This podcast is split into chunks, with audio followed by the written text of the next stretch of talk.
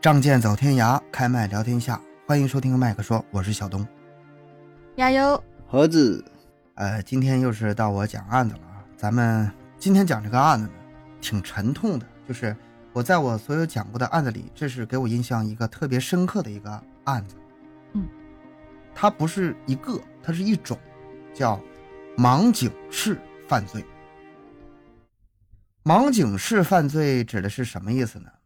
就是在煤矿上进行的犯罪行为，通过诱骗那些智障的、流浪汉，还有那些打工的，甚至是同乡、老乡、亲友，把他们骗到哦矿上去打工，骗过去干什么呢？给他砸死，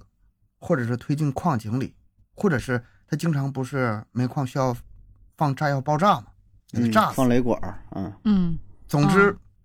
就是把这些人骗进去，然后伪造成矿难现场，然后再冒充家属向矿方索要赔偿。他们这个性质特别恶劣啊，因为他都是冒充的家属，嗯不是那个被害人的真实的亲人嘛，所以说他们对这个人命啊，就是非常的藐视。那些尸体后来也都嗯是很快遭遗弃了，就是这里面有很多的细节，咱们慢慢聊你就知道了。嗯，好，呃，为什么叫盲井式犯罪呢？因为跟这个有一个电影叫《盲井》，这个是王宝强一个处女作啊。王宝强最开始哦第一部电影拍的，嗯因为跟他的情节类似，所以说被称为盲井式犯罪。这个电影咱们后面稍微捎带一下啊，咱们先把这案子说一下。我讲的过程中你就知道这个案子有多恶劣了。在你听过的就是这么多众多案子中吧，如果这个案子你之前没听过，你第一次听这个案子的话，它这个恶劣程度是超出你想象的。二零一六年五月三十日，没过多久啊，这才五六年啊，嗯嗯，有这么一起案子：内蒙古自治区巴彦淖尔市检察院向巴彦淖尔市中院提起公诉，艾望全这是犯罪嫌疑人等七十四名被告人，哦，这么多被告人很少见吧？嗯，嗯，这么一个团伙儿，好好好，一个团伙他其实你要严格作说，案他还不是一个团伙，啊，为什么呢？他实施犯罪的时候吧，是分头的，就是这七十四个人里面，可能是呃两三个人是在这儿，两三个人是在那儿，啊，但是他们们不是那也他在们一是起认识啊，认识是是一认个也是一个组织对内部，组一个大组织，对一个组织吧，都是一个我感觉村儿的是一个都是一个村儿的。啊，哦嗯一个地方的，对，这事儿就可怕了。你想想，一个村的人都犯罪，这事儿就可怕了。他不是说嗯犯罪的时候具体在一起，但是说通过这个事情串联吧、招供吧，啊，是把就这是些人全都各干各招的，供可了能是各干对各的，嗯哦，但这然后彼就是此小认识团，伙的，对，就是一个村里面大家都都去做这种犯罪的对这个事儿，大家都认识，嗯，但是不是一起去做，要不怎么能给他嗯供出来嘛？其实是犯犯事儿的时候可能是分开犯的啊。明白这，七十四个人在山西、陕西等六个省区，什么特点呢？就是这些省区都是产煤大省。嗯哦，啊，陕山西、陕西都是产煤大省嘛。他们在六个省区故意杀害了十七个人，伪造矿难，骗取赔偿款，不是骗保、嗯就是赔偿款，涉嫌故意杀人罪、诈骗罪、敲诈勒索罪等等。嗯，他这骗骗钱是骗谁？不是不是说保险钱啊敲他是是那骗个的矿主，啊啊，矿主啊嗯明就白私了吧，是吧？对，是哎，是你这这个意个思，这个总结的很很到位啊，嗯啊，就是私了不是保险公司的钱，嗯，就就是出事儿是了就私下解决，明白了。这七十四名被告人都大多数吧是来自云南昭通的盐津县啊，就是他们这种人在当地甚至都有一种叫法了，叫杀猪嗯匠。嗯你想吧，他叫杀猪匠的话，那谁是猪啊？嗯那就是被哎骗的天那些，呃，嗯被骗的那些人呗。嗯，这个团队啊，他们操纵、呃策划，包括选人儿、杀人，还有这个冒充亲属，这是一系列流程嘛，分工特嗯别细致。五年以来，十七个人死于他们手。这十七个人，咱们还特别说明一下啊，这只是证据嗯确凿的部分，还有很多人因为证据不全，就没有给他放到这个，嗯，给他不知判道刑了，那就是对，就是实蛮际复杂上死了杀了多少人是不知道的，不只知是道的这十七个人是有证据，这个案件是怎么发现的呢？也挺意外，也挺戏剧化的。二零一四年底，有这么一个矿发生了矿难，不得死人嘛？矿上得登记信息嘛？哎，显示这个死者呢、是个云南人，矿主没有上报，而是私了。私了赔偿了多少？赔偿了六十八万。嗯结果呢，就这么一个矿呢，就是因为私了赔偿了六十八万之后，这钱太多了，这个煤矿资金周转不开了，哎，拖欠了五十多个工人的工资，那这矿也嗯不太大呀，你六十八万拿 不来，可你开矿可能是不太小大。小小矿嘛，也对算啊是，对，总之是吧就是说欠这么多人工资吧，嗯这些工人就不干了，那下井干活多多辛苦啊，多累呀、不行嗯，就聚集在一起就讨薪，嗯就这么就有这么一个群体性事件吧，把警方就给惊动了。警嗯方就、不行啊，欠这个矿工工资不行啊，嗯嗯、得过来协调一下，调解一下。最开始只是很简单的一个过来调解的这个事儿，但是不调查还好，一调查发现这里面不对劲儿。因为二零一四年底的矿难之后，那个死者登记在册的那个死者，嗯在云南居然还有住住宿和乘车记记录，啊，那就可能是就是根据身份号。死了啊死了之后，还有哎这些信息，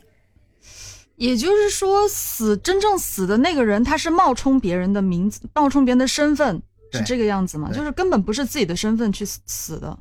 有的听友一时可能反应不过来，但是当时警方脑子中直接出现两个字儿，就是骗赔。嗯，因为他这个是死人，而且涉及这么大金金额，而且这个人还活着，这里肯定就涉及到一个骗赔的事儿。那么，既然那个人还活着的话，那这死的人是谁？对，警方为了这个稳妥起见呢，到这个云南昭通去调查，去核实一下。哎，这人还真活着，他这个住宿乘车记录吧是真实的。哎，那就确凿了这事儿。嗯这就是一起故意杀人骗赔的恶性刑事案件。那个里面嗯肯定是有人死了，要不这个钱出不来。那死的人，嗯那得调查一下。警方就迅速采取行动，要捋着线索找吧。二零一五年的八月，先后在云南、缅甸将这个涉案的四名嫌疑人抓获归案。他这个其实还是好找的，因为当时钱给谁了，啊，还是有嗯线索的。啊，嗯，把他抓来了。人抓到之后，这么一审呐，这事情远远没那么简单呐。他们都不是一次了，身上都背负着多条人命，事情哦，越揭露越大，就让这个让这警方越调查越害怕。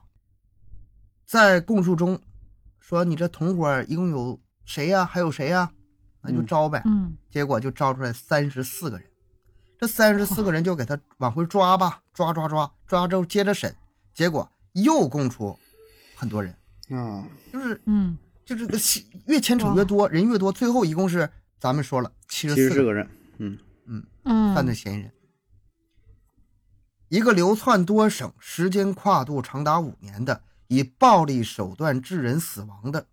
伪造矿难、诈骗赔偿金的特大犯罪团伙，就这么被揭开了。该系列案的主要嫌疑人艾望全在二零一五年九月也在温州落网了。这个案件啊就是当时立案的时间是二零一五年一月二日，这一系列案件也就被称为是幺零二特大系列杀人骗赔案。这个案件当时是把国家公安部给惊动了，公安部挂牌督办的，就是案子不到一定程度吧，它不会上升到这个程度。以前咱们听说有一些，比如说市局督办或者省厅督办，这就已经很嗯高级别了，公安部都嗯惊动了，公安部督办。对啊，咱们再说一下这个案子，大安新海铁矿，这是在一个苍茫的草原之中，人迹罕至，设施简陋，招的都是外地的矿工。呃，这也是系列案件中案发矿井的典型特征，很多矿井都是这样。嗯，保因证为比这较个偏呢，犯罪嫌疑人他选的都是这种环境偏僻、对条件艰苦，然后而且最重要的，管理不是很规范的，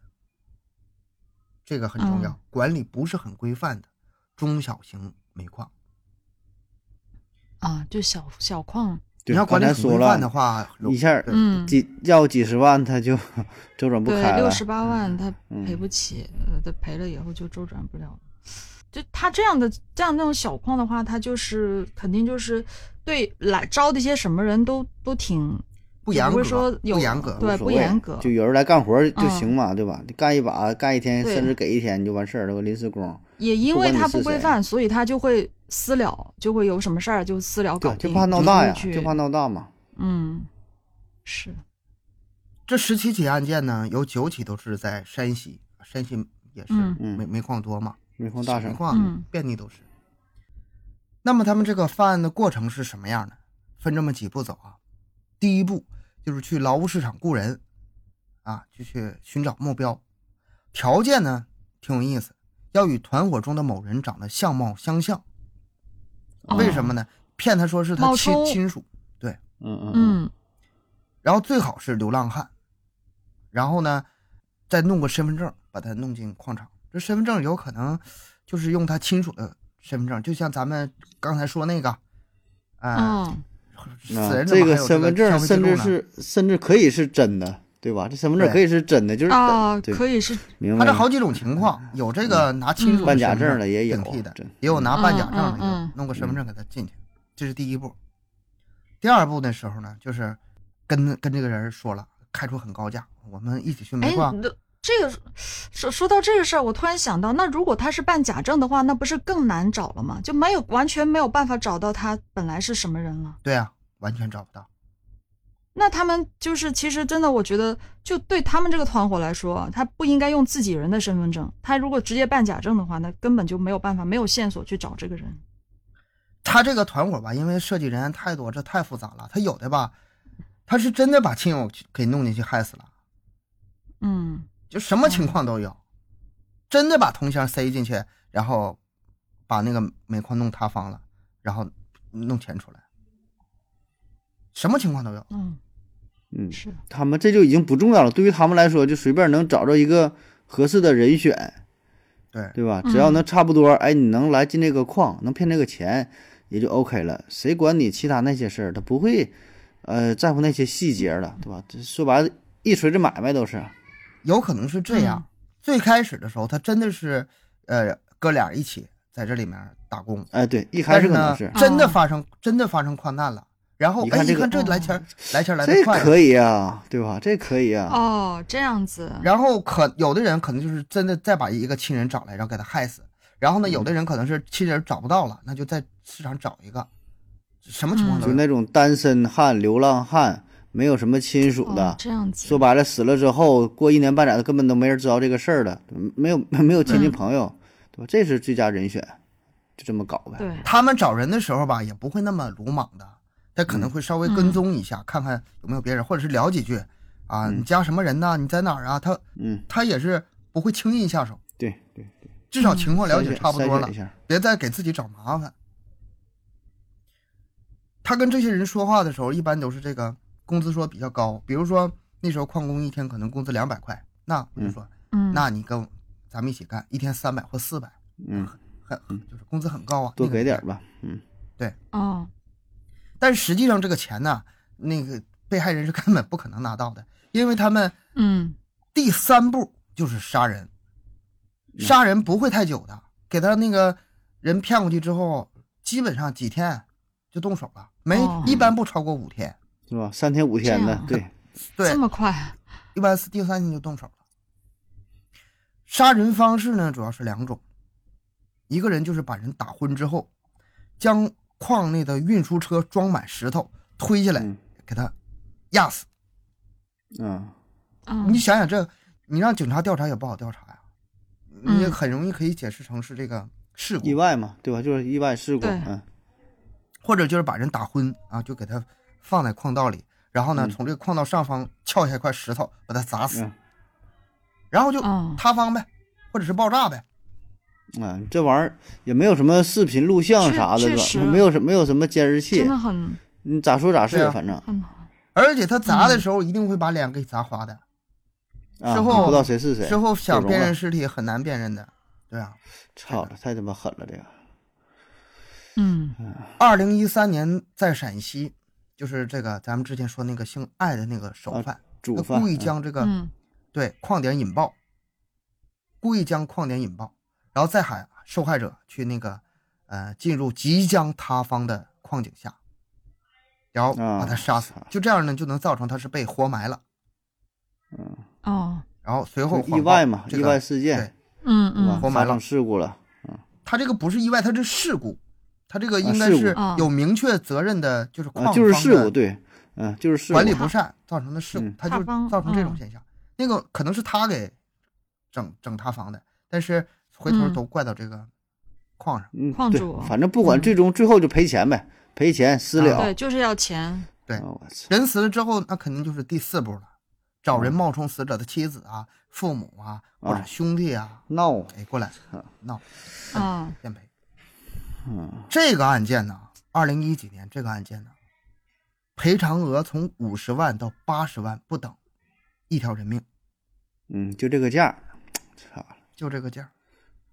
嗯而且你这个里面有一个非常非常恐怖的点是在哪儿呢？因为这些尸体是发生矿难死的，他们嗯不是凶案，所以会送到火葬场进行火化。嗯，我之前讲这么多案子，这个尸体的处理是一个非常难办的事儿。嗯，为什么对为什么有这么多案子是碎尸呢？是不想让这个警方找到这个尸源，不想让他知道这个受害者是谁。啊，有的是抛尸啊、碎尸啊，嗯，这是煮还了有的，要更恶整劣的地我的我是吗？对，还有更恶劣的，我就我就不细说了。为什么呢？就是不想让警方最后找到证据。但嗯是这个，他这个尸体是直接送到火葬场给焚烧的，嗯，哎，我他我走不的是是正常太手理续解，正他怎么正常法呢？就是本身这些人死了以后，他火火葬场他就是收这个尸体的时候，他不需要任何的证明吗？就是哦，我知道你这个人死了，你拿过来我就烧了，就这样这啊。个人不在可啊能矿里吧哦工作，只就是没有这个矿家属，哦没有家这属个签字儿就就行了，对家属签字儿了，没有人报哦案，就是认，对吧？就是认了是没有人死报者案家属认，在矿上出现的这种事故，说的难听点儿也是很常见的事儿。然后呢，双哎方达成协议，哦赔你七十五万，对啊行不行？不行，八十万，行了吧？哦，OK，你对签字儿了，对吧？你是他的什么什么人，认这事儿，尸尸体拉走，化了，完事儿，跟没有关系。人这边儿这矿该工作工作，你别耽误人家事儿，对吧？就属就就这个道理嘛。真真的好不规范哦，感觉。这个家属当然是假的呀，但是这家属签字之后，哎，各方都嗯认了，然后就送火葬拉场走去嘛，拉走就完事儿了。焚烧。嗯焚烧了这尸体，可就真就找不到了。警方为什么取证这么困难？嗯嗯，你是都烧成灰儿了，嗯，然后呢那，这帮人现场也领现场也完，没有，在那什么也哭没有天哭天抢地的，把这个嗯、嗯骨灰盒拿到手里，哎呀，这个我我这你走了我可怎么活呀？然后嗯嗯嗯拿到钱之后辞职，嗯全所有成员辞职离开这儿，出门就把那个就扔了呗。就扔了，我 这会儿 就扔了。天啊，他这个没有人性到一定程度了。嗯嗯然后再继续找新的地点，不能在一个地方一直来，然后嗯去找那个新的目标，继续这个勾当。那你说这个真真的是一个团伙啊，真的，起码咱说得几个人配合，对吧？一个对对是不可能。呃，一个是就好是几个人啊得是下这个矿真正得干活儿，咱说得有两个三个的。然后呢，人才市场嗯找个人，这个就是说的待宰的羔羊，剩下他还得装他的家属，家属对吧？哪怕是你的爱人呐、就是你的老婆呀，或者是那个那个父母啊，对吧？哎，差不多了，口音差不多了，哎这这一这一个这一出戏，算是算是就成了。对，而且他们这个团伙之间肯定互相是有联系的，就是这个煤矿嗯我已经来过了，其他人就不要来了。明白了，哦，演个一回两回的是嗯吧？对啊，嗯，就我觉得这矿主也不是傻的吧，这是就是这种事儿，他最大问题也，他最大问题是什么呢？他也不见得是非得是呃多么笨，矿主嗯也、也也他有有智商也有脑子，他最大嗯最怕的是把事情闹大之后吧，给他这个停工，嗯对，赔点钱几十万赔出去了，损失挺大的。但是如果停工的话，那你想想，对都，他说停有钱人停家一里有矿有停矿停啊一天，可能就是损失就影很大也。也影响，对，甚至比这对都大。他怕停工，对，嗯，确实，这咱们说这七十四个人，绝大多数都来自那个云南省昭通市的盐津县嘛，这是一个小县城啊。嗯警方到当地后就发现，就是以这种诈骗为生的人不在少数，就是在当地吧，靠这种职业就发家致富的，那已经成不公开的秘密了。 这人、啊这这种人就是在当地就被称为杀猪匠嘛，咱们刚才也说了。嗯这个审的时候吧，这个案子因为涉案人员太多，被害人也太多，整个案子太复杂了，极其复杂。当时就是调查审理这案子的时候，据说啊，据说把整个巴彦淖尔的律师所都掏空了，所有的律师都出来吧，给他们辩护去吧，得给他们指派律师嘛。对啊，会啊指派的啊嘛，就是说法这个律援啊助啊啥的，明白了，就是必须得有一个人，就是你不找律对师，对什么对国家他会给你派一个律师，属于这种是吧？对啊，就是他会有这个援助律师，嗯啊人人太多了，就帮真是不 够用了，律师不够用了。你就想想这帮律师也是够忙活的。除了这十七条被害人命就是找到明确的这个证据之外吧，他们又交代了三十五条线索。咱们这么算一下，如果是按照他们交代这三十五条，加上已经确认的十七条，这就是五十二条人命至少。嗯，他啊他们可能还有隐瞒的没说的。那五十二条人命涉案金额是多少钱？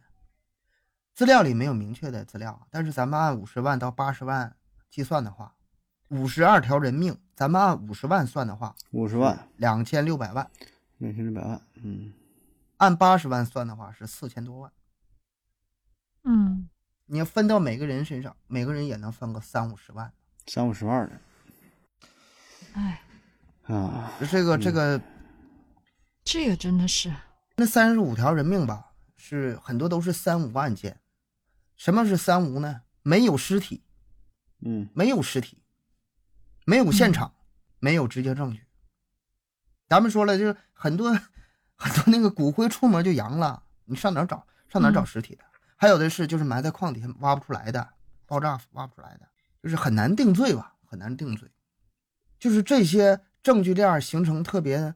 难的，就是最终没有给他定罪。但是这十七个十七条人命呢，也不是说都确定身份的，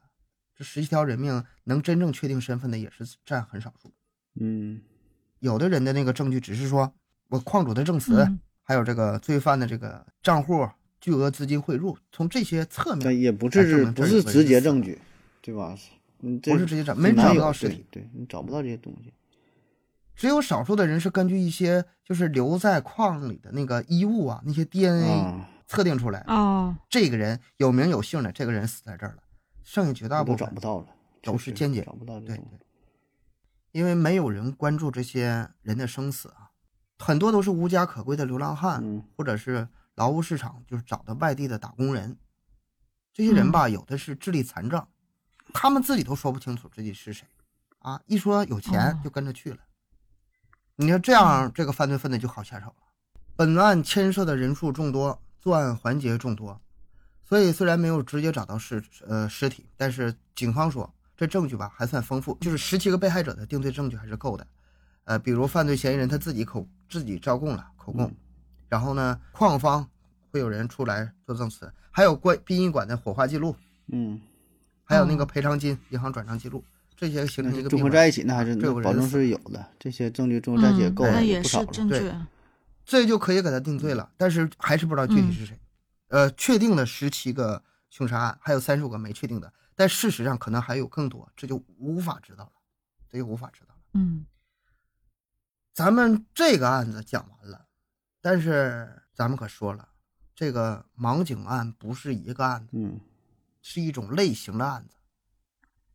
涉及的罪犯和被害人的数量是非常非常大的。你就稍微、稍微稍微了解一下，非常的触目惊心。这起案子不是七十四个犯罪嫌疑人，十七条人命吗？还有别的案子能达到什么程度呢？陕西农民潘申宝这个残害农民工也是讹诈巨额抚恤案中，至少死了二十八人。哦，还有郑吉宽团伙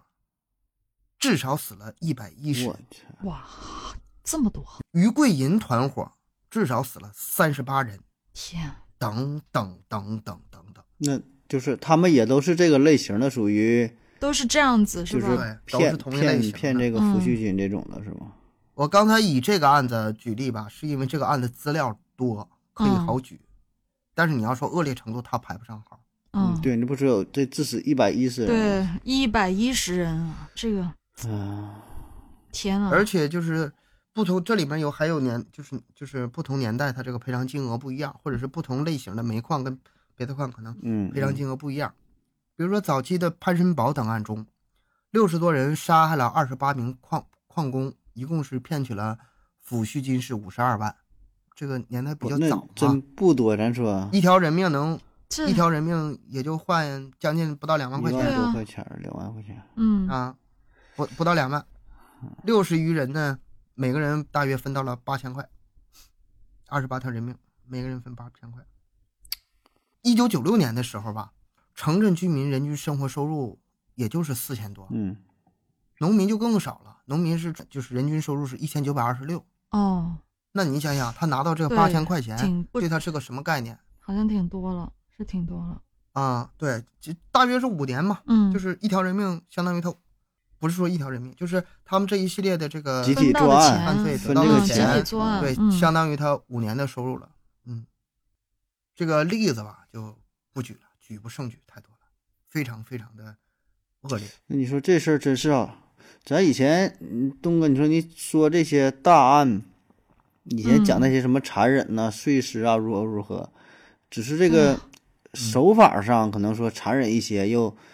把这个尸体又怎么加工处理了，但是你跟这些一比哈、嗯真是对啊，说的这个难听是点儿哈，你这些真应该是排得上号了，可能咱都没听过这些。呃，主谋这些人呃叫什么名儿哈？这些事儿好像咱都不嗯太了解啊。你像之前讲什么香港不四太大了凶杀解，但你这事儿比我靠，真是挺震撼的，而且是这么多人能够是集体作案，就是这个人性啊就，发展到这份儿上， 杀了好几对，十完全人的啊好像太可怕这个了团体的每一个人好像都没有这种人、对人呃命对有什么对意识的感对觉。你像就之是前生那命些这个案东件，可西能是自己一个人犯罪，就说啊，这个人这个人怎啊么，甚至说性格可能有点异常、孤僻或者不正常，嗯，这种集体的冷漠、集体的这种案子，我靠，这对个啊嗯带来的这种呃感觉是，我真是超出我的想象。这以前以前不一样真是没不对，一样从来没接触过这人。对啊对于他来说，可能杀个人，我靠，那不就是赚钱嘛？杀一个人多多少钱？杀一个人啊，两万块钱，杀一个人多少钱？我靠，这我觉得他们就好像已经是那种，就就也跟东哥以前讲过的什么杀人家族那种感觉，就有种有种那种类似的感觉了。就整个村里面的，他们整个嗯集体的兄人弟都已兵经家觉得族这是是一吗个，对，都已经是个习以为常的事情。他觉得杀个人就跟杀猪一样，很正常。他们没有这种对人，哎这就是这就是人性的对啊，阴暗的地方。嗯，就是，呃，有的听友吧，有的时候会在群里头跟我说，哎，那个案子破没破？比如说哈，有一个很著名的南京，呃，碎碎尸案嘛，嗯，十大悬案之一。他们问这个问题的时候，我第一个反应，他这个案子只是有名儿，南京碎尸案只是有名儿，嗯，好，好像里面这个悬疑成分挺多的，大家很感兴趣。嗯，但是实际上，讲的案子越多，越感觉那个其实排不上号。真正在我心里最可怕的其实是这种案子，就是这对咱们今天讲的对这种案子，谋财害命，全村出动。是啊，他这个从根儿上应该是这个制度上有问题，对，就是赔偿人的这个制度上。是啊，，我觉得这这种个，私了的事儿不应就不应该出现，嗯，或者是出现也可以。你比如说，每当死人了，你警方需要应该有个备案，应该有调查登给记一个备结对论案，啊，给个对啊，嗯，但是他们而且身份你得给他确认。矿主的话，可能会觉得这个事儿肯定会影响他们嘛，就像那会你很前麻面烦说的到的，又挺对，很麻一旦烦。有这种事儿，他起就码宁你愿晃你先停工，对吧？先停工这边调查，嗯可能调说查这十天对半个月过去了，那他一天的可能咱说几万、几十万，可能都有这这种产值了， 他接受不了。像这种事儿，这个大煤矿很少有，哦嗯大煤矿那种矿难，它真就是矿难。但是这种小煤矿吧，就是呃，也是管理应该是对再严格很点，像很大煤矿一样去管，就这种问题就不不会。很不属于规范模导糊致的模糊地带的东西。嗯这个案子不是叫盲井式犯罪吗？嗯盲井，咱们聊一下电影吧。就是，呃嗯、没有看过这个电影的听友可以上网去搜一下，里面稍微有点 H H 镜嗯，头，起码有两个还挺漏的点。我昨天、啊对昨天有又有昨两天又有特意两个看了一遍，东哥说聊这个事儿我嘛，我很久以前 很久很久以前看过了，就是奔着王宝强看的。然后昨昨天东哥说的，我又又看了一没有，遍。他网上他网上的版本都剪了嘛，不是吧？我反啊正我看你的都没了，你都看到剪没有了？啊？我这有没有我个，我这有的有的，我我发给你我。把我那版 给你。不用，谢谢，我不用看那些镜头，我知道，我知道在哪个地方被剪掉了。但是他他反正他很多现在公开的那个很多都剪掉那个镜头了。这个盲井是非常反映现实这个社会阴暗意义的，它的豆瓣评分可挺高啊，八点八分呢、嗯，咱们聊一聊电影吧。好，为什么让大家看一看这个电影呢？就是你一去看电影，看到那个画面，你就知道我们在讲的是什么，我们聊的是什么，嗯，阴暗的地方在哪。因为那个电影拍的吧，特别的对，像纪录片一样，是，是不是？感觉很这个我也是很久很久之前看了，然后为了讲这期节目呢，我们三个都把这电影扒出来看了一眼。嗯，很压啊抑，非常朴素。这个电影是两千零三年上映的，改编自刘庆邦的小说《神木》，嗯由李阳执导、编剧，王宝强处女作啊，王宝强的，嗯，还有李义祥、王双宝。哎，李义祥、王双宝这俩演员也不错，我这俩演坏这人俩也是可以是，啊，从来我真是从来没啊听过可这以俩人，但是看这俩演的，我就挺呃服了我，也是，是吧？一看就是坏人，就演的这这个演的真是好挺啊还不错狠，真我的感觉就是本色出演吧，这俩人儿太到位了，这俩人演的嗯不着痕迹的，呃，挺挺这挺推荐，确实挺挺牛逼的，可以可以，这俩人儿，嗯这个聊电影的话，你俩就多聊点吧。嗯，这嗯个你俩也看了、嗯是吧？也这个大致也都了解这个电影的情况。嗯，从哪儿说起？哎哎，你说别说这个，我当时我在看这个电影的时候，我不是它是二零零三年嘛，就看上去就是挺旧的电影，挺老的电影的，而且它拍的那拍嗯摄背景可能会更早一些，可能是九零年代还是什么时候的，他那就是九十年代，因为那里有物价呀，啊是一吧？个什么烧饼一块钱，什啊啊么啊啊！有物价在那嗯儿。，对，它有很多那些集市啊，那些地方的，反正感觉我看的就是就是那个年代就呃挺应早，该是挺早九几之九前几的。年的事儿，保证是两千年以是前，嗯，然后我在看的时候，我就在想啊，就是东哥你讲的这个案子，就是他这个电影那么早，然后这个案子这些案子那么新鲜，其实有些人他是不是通过这个电影，就其实以前像盲井这种犯罪，它并不普及，也不是不是说特别多人知道这个事儿，就有这么点回事儿。但是后面有些人他是因为看了这个电影，从中学到了一些犯罪的手段，然后才去实施这个犯罪呢？我我一直都在想这个问题，是不是有这个可能性？你这个倒是挺尖锐的，这个咱没有明确资料，是不是后面人照着盲井学的？但是像这种电影呢，我觉得揭露社会的阴暗面儿，嗯然后给大家一些警示，它有它它的社会意义是在里面的。但是我不确定是不是他们跟他学的。就反正就我我就有这种这个案这种案子确实是一直存在，就是近些年吧。嗯你看现在是二零二一年，嗯，但是二零一几年这事儿还有呢。对哎啊，就是嘛，就是我就感觉嗯、你说这个，我我我今天就就为了做这节目找这个资料嘛，还真就嗯看到了，嗯这是什么地儿啊？具体地方不说了，他贴了一个公告啊，一个信，就是本来说哦这个电影啊、是想给大伙儿起到一个警示的作用，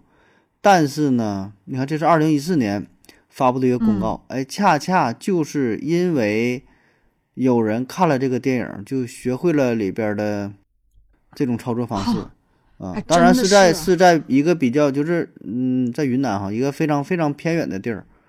就是别人不知道哦啊，可能这人他看着了，他觉得这个挺新新鲜，手法好使，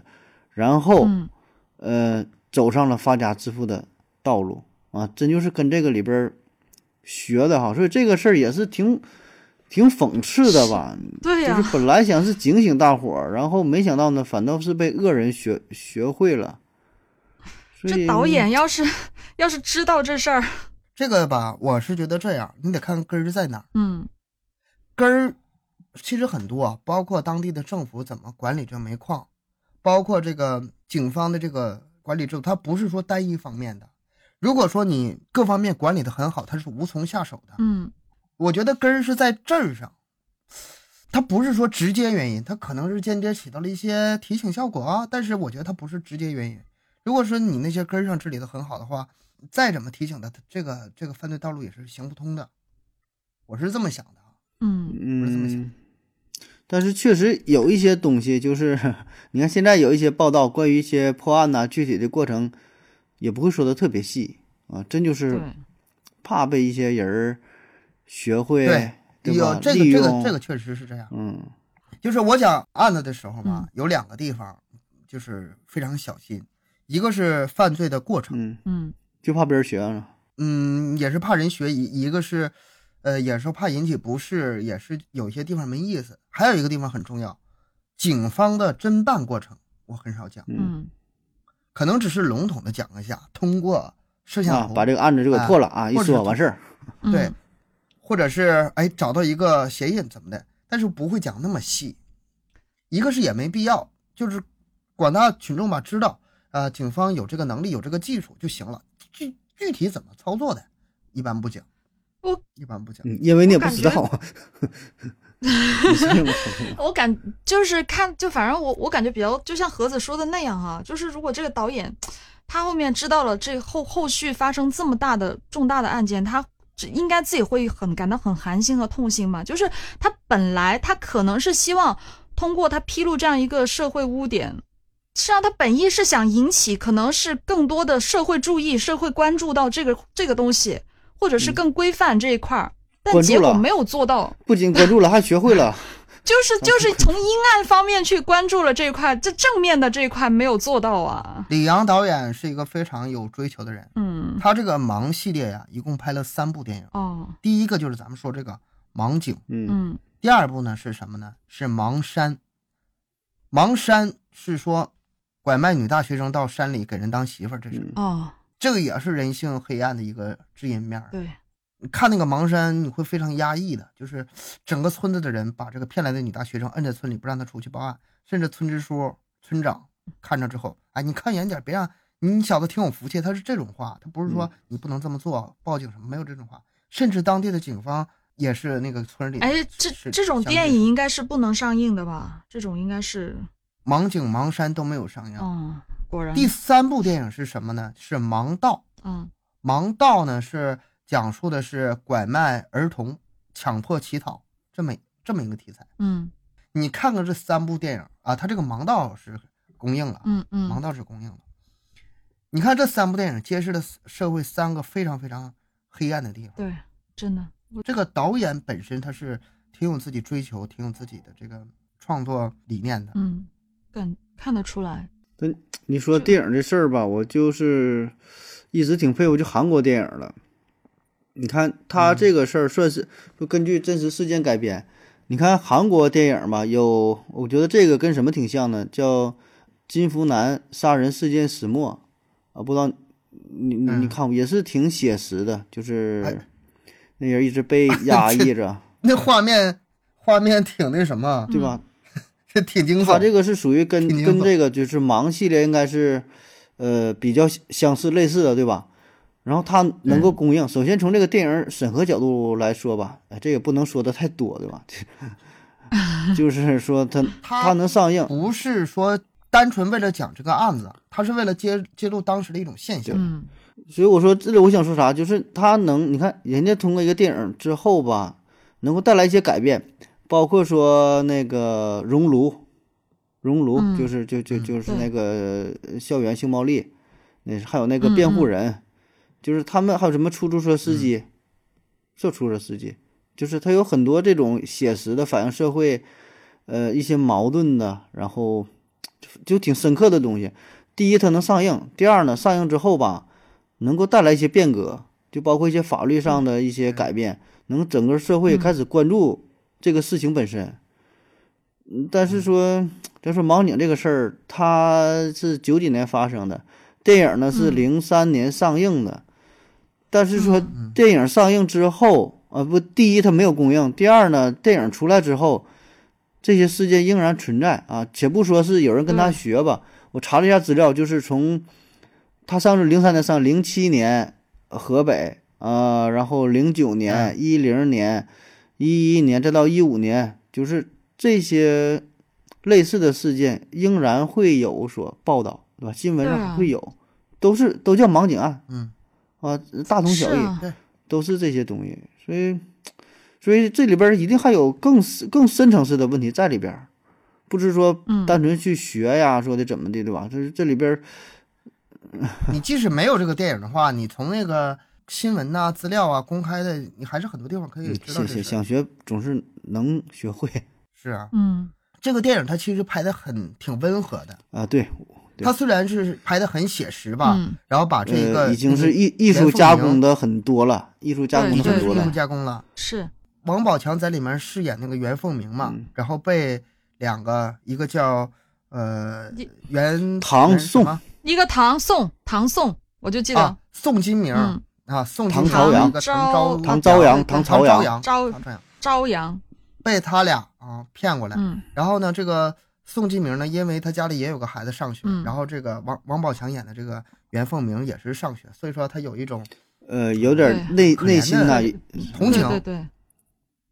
尤其是看到这个袁凤鸣还爱学习，嗯，呃然后还想挣钱回去接着读书，还要供妹妹读书，他就于心不忍了。就是个好对吧孩子，挺憨的，挺憨厚，挺善良的一个孩子。王宝强演的好，都演的好，我感觉真的都演的挺好，他那里面整体细节还是描述的挺对，挺挺真实的，真实到位，是吧？嗯他包括他住的地方，满了吧胎的，然后那个矿，包括来往的车，包括那个土路什么的，嗯，那跟现实都是贴得很近的。对，但是这两个，你说这两个人物啊，唐朝唐朝阳和这个宋金明，就是 两个演员李易祥和王双宝演的这两个人，为啥说他俩演的好呢？就是那种呃人性的复杂体现的淋漓尽致，是吧？是唐朝阳啊，就是那个长得更狠一点那个，他典型的呃六亲就不是认六亲不认，是挺挺坏的那个。算他是完完全是黑暗面的人物，就从来完全到是黑暗到面死他都没有半点人性和良知，真的一直都没有，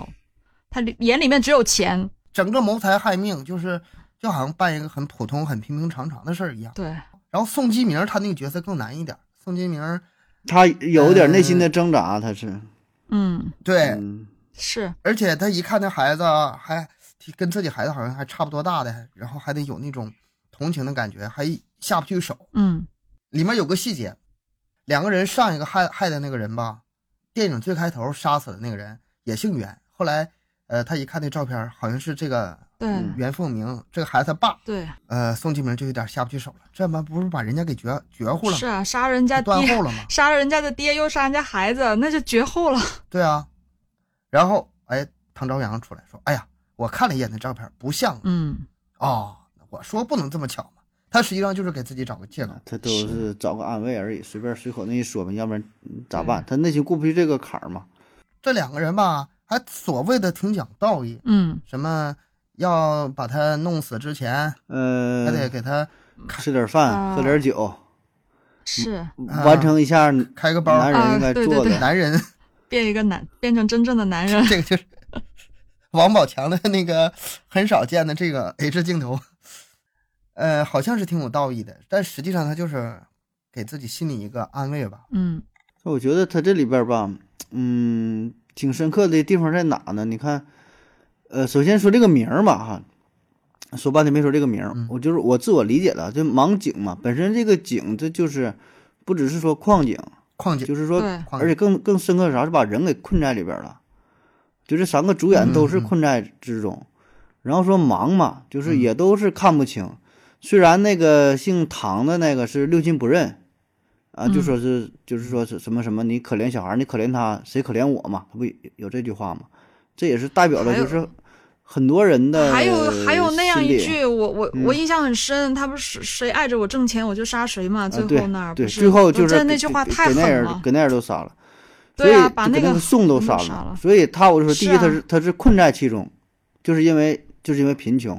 对吧？为为了生存，啊，他就是无奈嘛，就是有点儿摆脱了这种人的社会属性，呃，就回归到生物学的属性，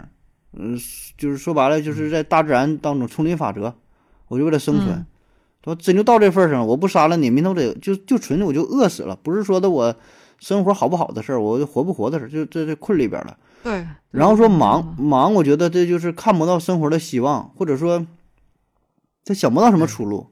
这是他唯一还唯有一能够说想到的点，就是说我只能是杀人赚钱啊！你让我在矿里边干活，我也我他也觉得我这也看不到希望啊！我这辈子就在这里边待着，怎么怎么的，可能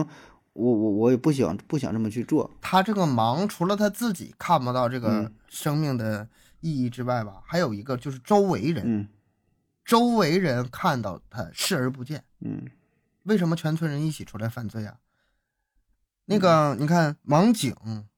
盲山、盲道，它都是这种群体性犯罪，都是整个一个村的人、或者是嗯集体怎么样逼死或者说嗯包括比如说看到这个同村的人，他们犯罪的时候，这些村民也是视而不见的。嗯，反反而反而觉得我还得向他学习。嗯，对啊，你看他挣钱了，我也要挣，凭什么他有嗯他能挣钱，盖小楼、盖小小洋楼了，买汽车了，我就不行？他们也都一起这么做，这是大家一起忙。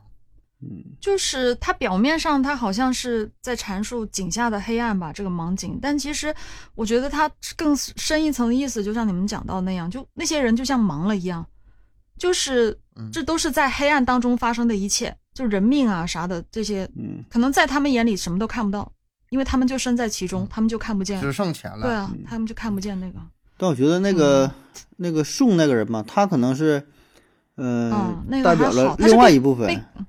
被感就是化了，他后面是，嗯，哦，不，他他最后也本没有被身嗯感化，，我觉得他不是被感化，他本身他就是有这种属性，就是呃，导演可以给他安排安排成代表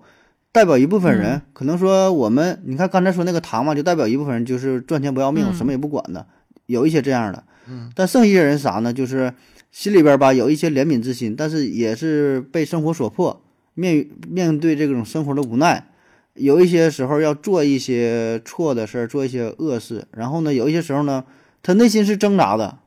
他内心是挣扎的，但是呢，他又看不到希望，他还不像唐。那叫那那那那个叫什么唐朝阳还是唐朝阳，不能像唐他朝那种唐朝阳，能能够嗯放下一切，呃，什么也不顾的，所以他内心更矛盾，更挣扎，这是他困在井中，就是他忙的地方。然后呢，他还觉得想让自己孩子说什么学习看出点希望，但他也找不到出路。实际上啊嗯，我在想，就是为什么安排这个宋金明他这个角色，嗯他实际上在我的理解，它里分两个意思，嗯嗯一个是说，呃，像你说的，他是代表这个一部分犯罪里面人的两种嗯人的嗯心理，一部分人嗯，一他不是完全会黑化，他心里还有一点儿点儿一丝丝的良知或者人嗯性，有的吧这个这还有有一的个是什么嗯有，还有什么可能呢？他可能就是说，犯罪过程中，他只是一个阶段。最开始人他就是这么的，他有点犹豫，但是做时间做麻久木了之后，了他也会变成糖，嗯他也会变成糖。他只不过是在这个阶段的时候，可能杀杀人杀的少，啊，还是稍微留点儿。嗯，他再多拿一些钱，再再过一段时间之后，他也会变成糖。第二点是因为什么呢？他这个电影你看是怎么结尾的？是这个啊，我现在透剧透了哈， 他这个怎怎么结尾的呢？袁凤鸣他跑出来了，没死了。嗯宋跟唐两个人在矿里打起来了，然后呢，嗯、最后发生了塌方，然后这个小袁凤鸣、王宝强拿到了两个人的抚恤金，非常讽刺的一件事儿。他这么个结尾的话，你必须得有一个人，他是必须跟这个唐有点儿冲突，两个人冲突，我感这觉事儿才能说得通。这个宋他到最后那一刻，你记得吗？就是他那个唐不是先把呃先把另外一个人给干掉了嘛？干掉之后，他当时就跟呃王宝强说，呃让你二叔送你走那会儿，但是宋他没有答应，就是他没有像杀第一个人那样，像像上次杀人那样、给他做出任何的回应，所以他先动手就把宋给干了。啊，我觉得这个嗯这个其实他已经是一个，嗯，就是他导演当然有这样的刻意的安排，其实这个时候宋已经是心里面已经很犹豫了，他已经没有办法再跟他合作下去，所以他才会，呃，被那个唐打了打了，对，两个人才会打起来，才会有这样的一个，这个电影啊，最后是这么个结局，嗯这个王宝强拿到抚恤金了，这是挺温和的结局，嗯，挺讽刺的也结局挺。但是现实中，现实中不是这样。也挺善意的结局，我感觉这是毕竟是一个挺善意的电结影局嘛，是个电影嘛，挺挺挺好的结局。嗯现实中这种情况发生的几率实在是太小了。现实中就是对，被害人就被害了，嗯然后犯罪嫌疑人拿了钱跑了。他们干完这票干下票，干完下票干下票，他就就是始终是这样。嗯那他这里边儿吧，这他这也就是电影，这个结局也就是在电然影。后王宝强拿着抚恤金坐上火车，嗯，然后遇着刘德华了，呃，变成天下下无贼是吗你这能连上是吗？ 对，但他啊连上这了他这里边也是儿啊，不是钱数能对上吗？钱数能对上吗？差不多儿，嗯，他这里边儿你看他这名儿起的，就是唐宋元嘛，嗯哎嗯，就代表着这种封建社会一些阴暗面儿、社会的底层啊，一些嗯，阴暗的东西，就像中国的历史，对吧？可能，嗯但是你说到最后，可能历朝历代，包括说现代，仍然会在一些底层社会有这些阴暗的东西还存在着哈。所以就凭这一点，我觉得他被封他也不冤， 被禁也不冤啊。这咱这咱这节目，哎咱节目别被毙了。 提这个，哎，我我我我在看这个不能。看的时候，这不是改编自小说《神木》吗？我想嗯知道他，但我没看过这小说啊，我不知道他这个神木是什么意思啊。小说是嗯没看过，但是说这个事儿吧，我就真查了，我我也挺好奇，我说感觉叫盲井吧，盲井这个名啊对啊儿我觉得起的挺牛的哈，就是嗯，又简洁又能概括主题。但说神木，我真是没看太懂。然后嗯我对查了一我下，也是说这个神木它是啥呢？这个电影当中没演，但小说当中有这么一段儿，就神木嘛，就是、哦就是木头嘛，就是呃煤嘛，煤不就是呃是木头埋在地下，然后很长时间之后变成了煤。哦，啊，小说当中说啥呢？这个王宝强在这矿井当中呢，捡到了一块儿树叶的化石，然后呢，哦就有老的矿井工人告诉他说，这个化石啊，就捡到这个东西啊，这个煤嘛，这个呢，这个就是煤的灵魂啊，是它的魂魄。哦啊，所以呢，在当地呢，管这个煤不叫煤，叫做神木，啊，哦就是这这个样名儿。啊所以呢，就是暗示说的，就是下井采矿嘛，这不是煤采的，这是神木啊，都是这个这个大树，呃，老了之后多少多少年之后变成了神啊，所以叫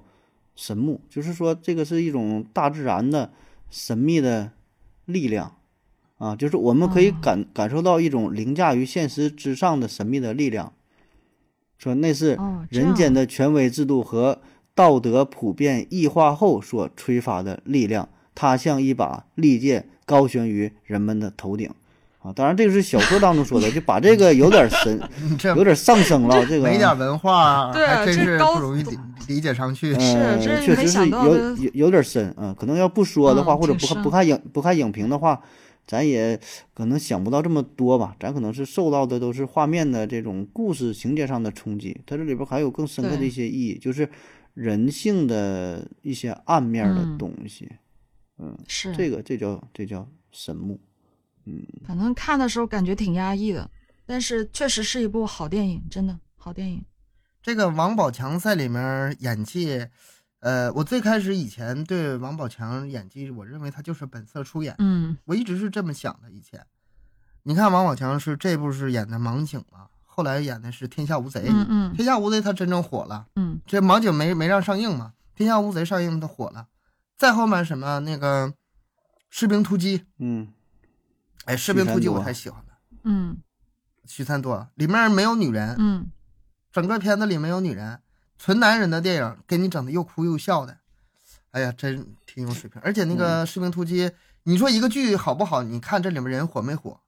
你看之前什么像《还珠格格》呀，整个《还珠格格》火了多少人？嗯嗯嗯，然后《武林外传》火了多少人，是吧？然后你看这个，包括《士兵突击》也是，里面的演员全火了，这连续剧非常好看。我到这儿的时候，我一直认为他是本色出演，嗯但是后来我这个看法有点改变。你看像那个《哈喽树先生》。嗯，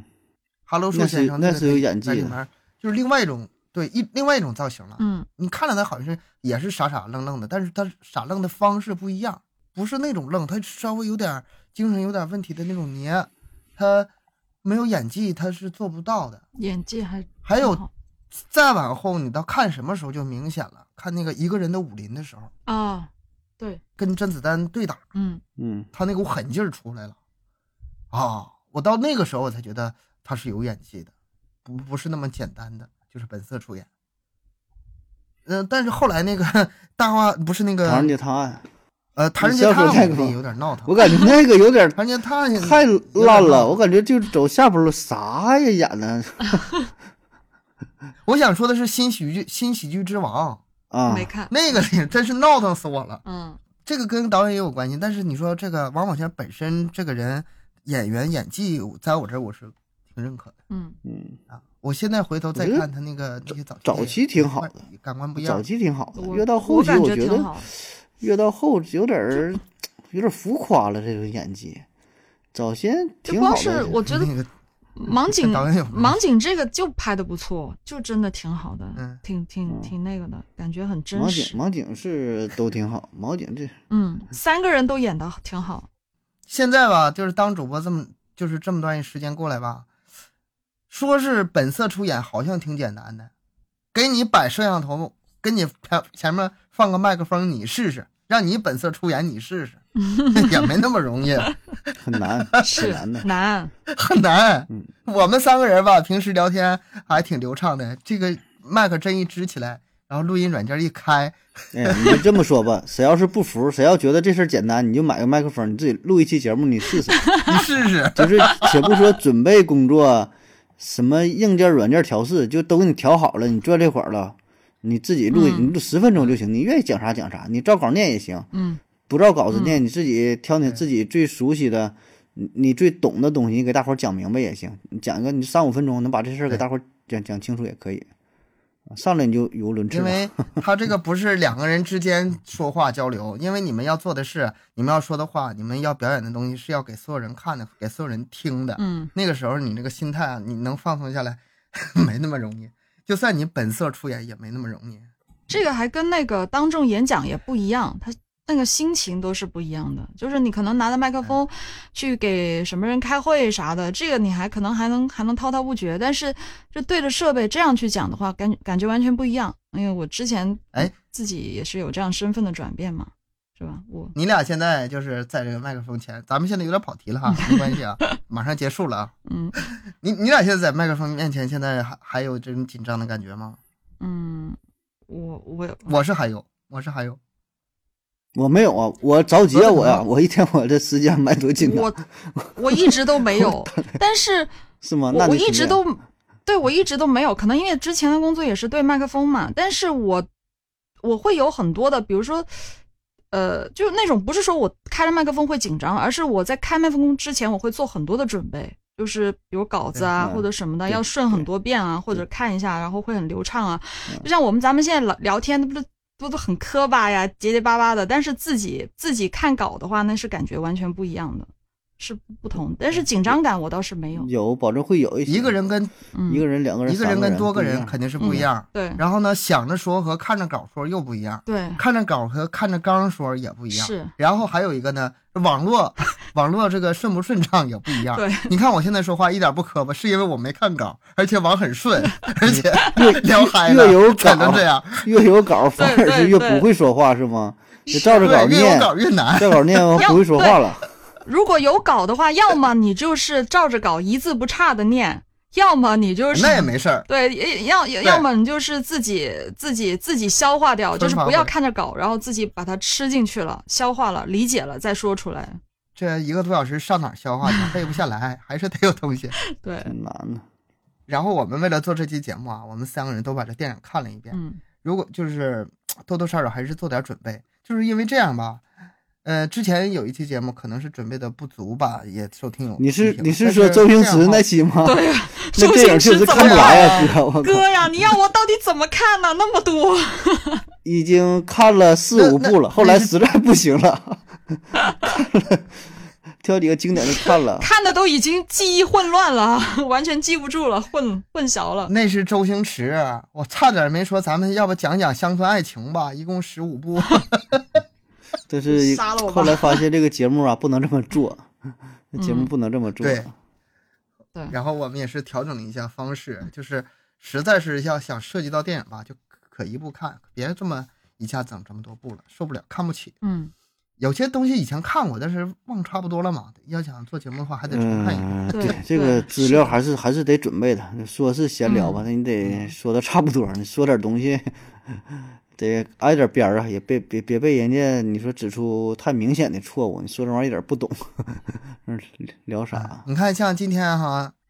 咱们今天讲这个案子比较特殊，因为是盲警式犯罪，嗯所以说这个电影你绕不过去，咱们把这电影捎带一下。嗯以后呢，就是还是案子归案子，然后电影归电影，